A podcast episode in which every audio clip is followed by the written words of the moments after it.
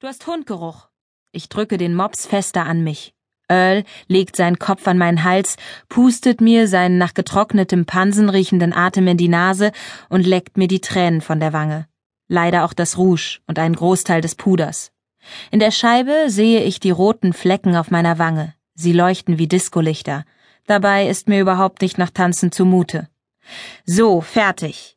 Arne legt den Arm um mich und den Mops. Mudel, diese verrückte Mischung aus Mops und Pudel, springt an seinem Bein hoch und kläfft. Der weiß ja auch nicht, dass er Arne sechs Monate lang nicht sehen wird. Ich schniefe in Earls Fell, dann setze ich den Mops zu seinem Sohn auf den Boden. Kommt mal mit, da gibt's Currywurst. Chris, mein Mitbewohner, schnappt sich die beiden Leinen und zieht die Hunde mit sich. Rolf wartet schon, lockt er die Vierbeiner. Mit Pommes. Das werde ich vermissen. Arne sieht dem Trio nach, wie sie sich an einem dicken Mann mit dickem Gepäck auf dem Kofferwagen vorbeischlängeln. Dann steckt er das Flugticket in seine Jackentasche. Nur das wirst du vermissen? frage ich und bemühe mich, dass es fröhlich klingt, tut es aber nicht. Ich könnte auf der Stelle losheulen. Ein bisschen was anderes auch. Arne legt mir den Arm um die Schulter. Am liebsten würde ich ihm um den Hals fallen und mich wie eine Klette an ihn hängen. Er haucht mir einen Kuss auf die Haare, dann gehen wir an den Lufthansa-Check-In-Schaltern vorbei Richtung Rolltreppe. Chris und Rolf haben sich bestimmt schon beim Burgerbräter einen Fensterplatz mit Blick auf das Rollfeld organisiert. Entschuldige mich einen Moment, sagt Arne und verschwindet links zu den Toiletten. Ich lehne mich gegen einen leeren Schalter.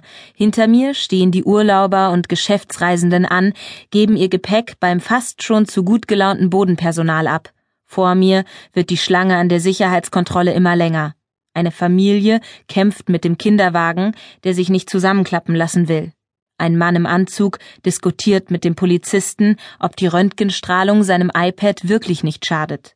Mir wird ganz flau, wenn ich daran denke, dass Arne in nicht einmal einer Stunde genau durch diese Schleuse geht. Sein Flug nach London ist bereits auf der Anzeigetafel zu sehen und rückt immer weiter nach oben. London, New York, Arsch der Welt. Sechs Monate irgendwo in Bolivien, zwei Tagesreisen von La Paz entfernt. Viele Berge, viel gar nichts, ein paar Wälder und Bulldog-Fledermäuse, tausende davon, aber kein Handyempfang. Bis vor zwei Wochen wusste ich nicht mal, dass es Fledermäuse gibt, die wie ein Mops mit Flügeln aussehen. Denn vor zwei Wochen war Tanjas Welt noch in bester Ordnung. Hätte man mich nach meinem Lebenslauf gefragt, hätte ich Folgendes geschrieben. Tanja Böhm, Anfang 30, ehemalige Arzthelferin, die nach einem Ausflug in den Tabakladen als Fahrerin bei der Stuttgarter Tierrettung unterwegs war. Familienstand? Glücklich liiert mit Arne Fuchs, Tierarzt und sehr glücklich mitbewohnend mit Chris Berger und Rolf Schröder, den Vätern von Mops Earl of Cockwood und dessen unehelichem Sohn Mudel. Und genau als diese Tanja betrat ich vor 14 Tagen die Praxis meines Gynäkologen. Ich mag den Mann nicht. Da kann er gar nichts dafür. Er macht ja nur seinen Job. Aber ich mag es nicht, wenn fremde Menschen mir mit komischen Geräten in den Eingeweiden rumstochern. Theodor Roller soll einer der besten seines Fachs sein, wenn man den Ärztebewertungen im Internet glaubt. Ich habe keinen Vergleich, außer mit einer ältlichen Dame, bei der ich vor gefühlten 200 Jahren mal war und die statt Instrumenten einzig auf die Kraft ihrer Finger setzte. Es ist kein schönes Gefühl, wenn man meint, die Gebärmutter werde mit den Eierstöcken verknotet. Den Termin bei Theo, den ich übrigens im stillen Deo-Roller nenne, weil er mit seiner Glatze und dem konischen Kopf eher aussieht wie ein Kosmetikartikel als ein Arzt, hatte ich kurzfristig bekommen was an sich schon ein Wunder war, denn seine beiden Vorzimmerdrachen hüten die freien Termine wie Dinosauriermütter das Nest. Die eine sieht übrigens einem T-Rex gar nicht unähnlich. Ich würde sie gerne mal zu einem guten Kieferorthopäden schicken, traue mich aber nicht, das zu sagen, sonst müsste ich womöglich einen anderen Frauenarzt suchen. Vielleicht lag die schnelle Terminvergabe aber auch daran, dass ich beim letzten Besuch im Patientenfragebogen unter Beruf das Kreuzchen bei Medizin gemacht habe. Schließlich kümmere ich mich ja um krankes Viechzeugs. Gastronomie oder Büro hätten zwar auch gepasst, da ich für meine Jungs koche und Ahne bei den Abrechnungen helfe, Außerdem verdiene ich mein Geld als Kellnerin im fröhlichen Laubenpieper. Aber das richtige Kreuzchen an der richtigen Stelle scheint mich quasi in den Stand einer Privatpatientin befördert zu haben. Keine ewigen Wartezeiten, weder auf den Termin noch im Wartezimmer, und ich werde nicht vom T-Rex zu den Voruntersuchungen begleitet. Guten Morgen, Frau Böhm, flötete die rotgetönte Barbara mir entgegen, nachdem sie zunächst stumm und ohne wirklich aufzublicken meine Krankenkassenkarte durch das Lesegerät gezogen hatte. Ein leises Pling des Computers meldete ihr, dass meine Daten korrekt waren. Sie starrte auf den Bildschirm, dann flutete ein breites Lächeln aus ihrem ein wenig zu orange geschminkten Mund. Unter Kolleginnen ist Frau eben freundlich. Könnte ja sein, dass ich Zahnarzthelferin bin und ihr beim nächsten Besuch den Absauger so tief in den Rachen ramme, dass ich ihr Frühstück mit absauge. Guten Morgen, flötete ich zurück, obwohl mir nicht nach Flöten war, eher nach Bett und Wärmflasche oder besser noch Bett und Öl.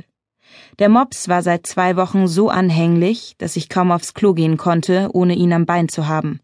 Das allein ließ mich ja das Schlimmste befürchten, Dazu noch die Kopfschmerzen, der Schwindel und ja, Übelkeit nach dem Aufstehen und das Ausbleiben der Periode. Plus eben der Hunde. Mudel war nicht ganz so schlimm wie sein Vater. Ich weiß, dass Tiere wissen, wann ein anderes Tier Junge erwartet. Dann wird bei denen der Beschützerinstinkt wach. Earl mit seiner zwar platten, aber sehr scharfen Mopsnase konnte ganz bestimmt riechen, dass Tanjas Hormonspiegel auf Brutmaschine eingestellt war. Aber ehe ich mir nicht ganz sicher war, hatte ich niemandem was gesagt. Nicht meinen Jungs und Arne schon gar nicht. Da fehlte sowieso noch ein Stück in der üblichen Choreografie. Das Schatz, willst du mit mir mal Kinder haben und wenn ja, wann? Gespräch. Barbara erhob sich. Sie können gleich mitkommen. Ich klappte den Mund auf und sie die Tür zum Wartezimmer zu. Zum vollen Wartezimmer. Normalerweise wäre ich erst nach der dicklichen Oma, der Prallschwangeren und der Mutter mit den Zwillingen auf dem Schoß dran gewesen und noch ein paar Damen, die allerdings von der Tür aus nur als Schemen durch das Milchglas zu erkennen waren. Ein kleines Teufelchen kratzte an meinem schlechten Gewissen, aber es war sehr, sehr klein, und außerdem musste ich sehr, sehr dringend aufs Klo. Da kam es mir gerade recht, dass Barbara mir einen weißen Plastikbecher in die Hand drückte und auf die Tür mit der Aufschrift WC zeigte. Das können Sie in die kleine Klappe stellen. Kommen Sie dann einfach ins Labor. Ich bereite schon mal alles vor, säuselte sie. Ich nickte gehorsam und tat, wie mir geheißen. Dann geschah ein mittelgroßes Wunder. Zum ersten Mal seit Beginn meiner Karriere als Patientin eines Gynäkologen konnte ich den angeforderten Urin ohne Pressen von mir geben. Was sonst nur magere fünf Tröpfchen waren, sollte nun doch zu einer ganzen Reihenuntersuchung taugen. Ich wertete das als gutes Zeichen. Barbara wartete im Labor auf mich. Sie wies mich an, mich auf den mit schwarzem Kunstleder bezogenen Stuhl am Fenster zu setzen und den rechten Ärmel hochzukrempeln. Während ich meine Hände gewaschen hatte, war sie offensichtlich schon fleißig. In drei verschiedenen durchsichtigen Plastikbechern steckten je ein Teststreifen. Barbara bemerkte meinen Blick. Das ist für den pH-Wert, der in der Mitte für etwaige Entzündungen und der rechte ist ein Schwangerschaftstest, machen wir routinemäßig. Sie zwinkerte mir zu. Ich kniff die Augen zusammen. Die Becher standen zwar so weit entfernt, dass ich ein Fernglas gebraucht hätte, um irgendwas auf dem weißen Teststreifen zu erkennen, aber ich wollte nichts wissen. Noch nicht. Noch war ich Tanja. Tanja und nur Tanja. Barbara legte den schwarzen Gurt um meinen Oberarm und pumpte die Manschette auf. Ich schloss die Augen und riss sie gleich wieder auf, als vor meinem inneren Auge mein eigenes Bild auftauchte. Ich. Mit dickem Bauch. Das zumindest hatte der Test versprochen, den ich vor vier Tagen im Drogeriemarkt geholt hatte.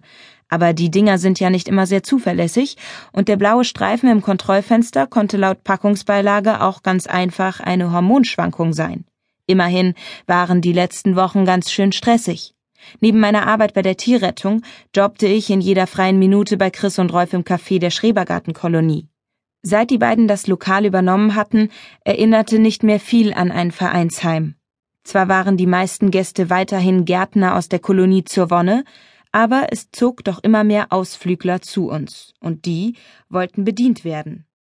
Barbara ließ die Luft ab. Wunderbar. Alles Bombe.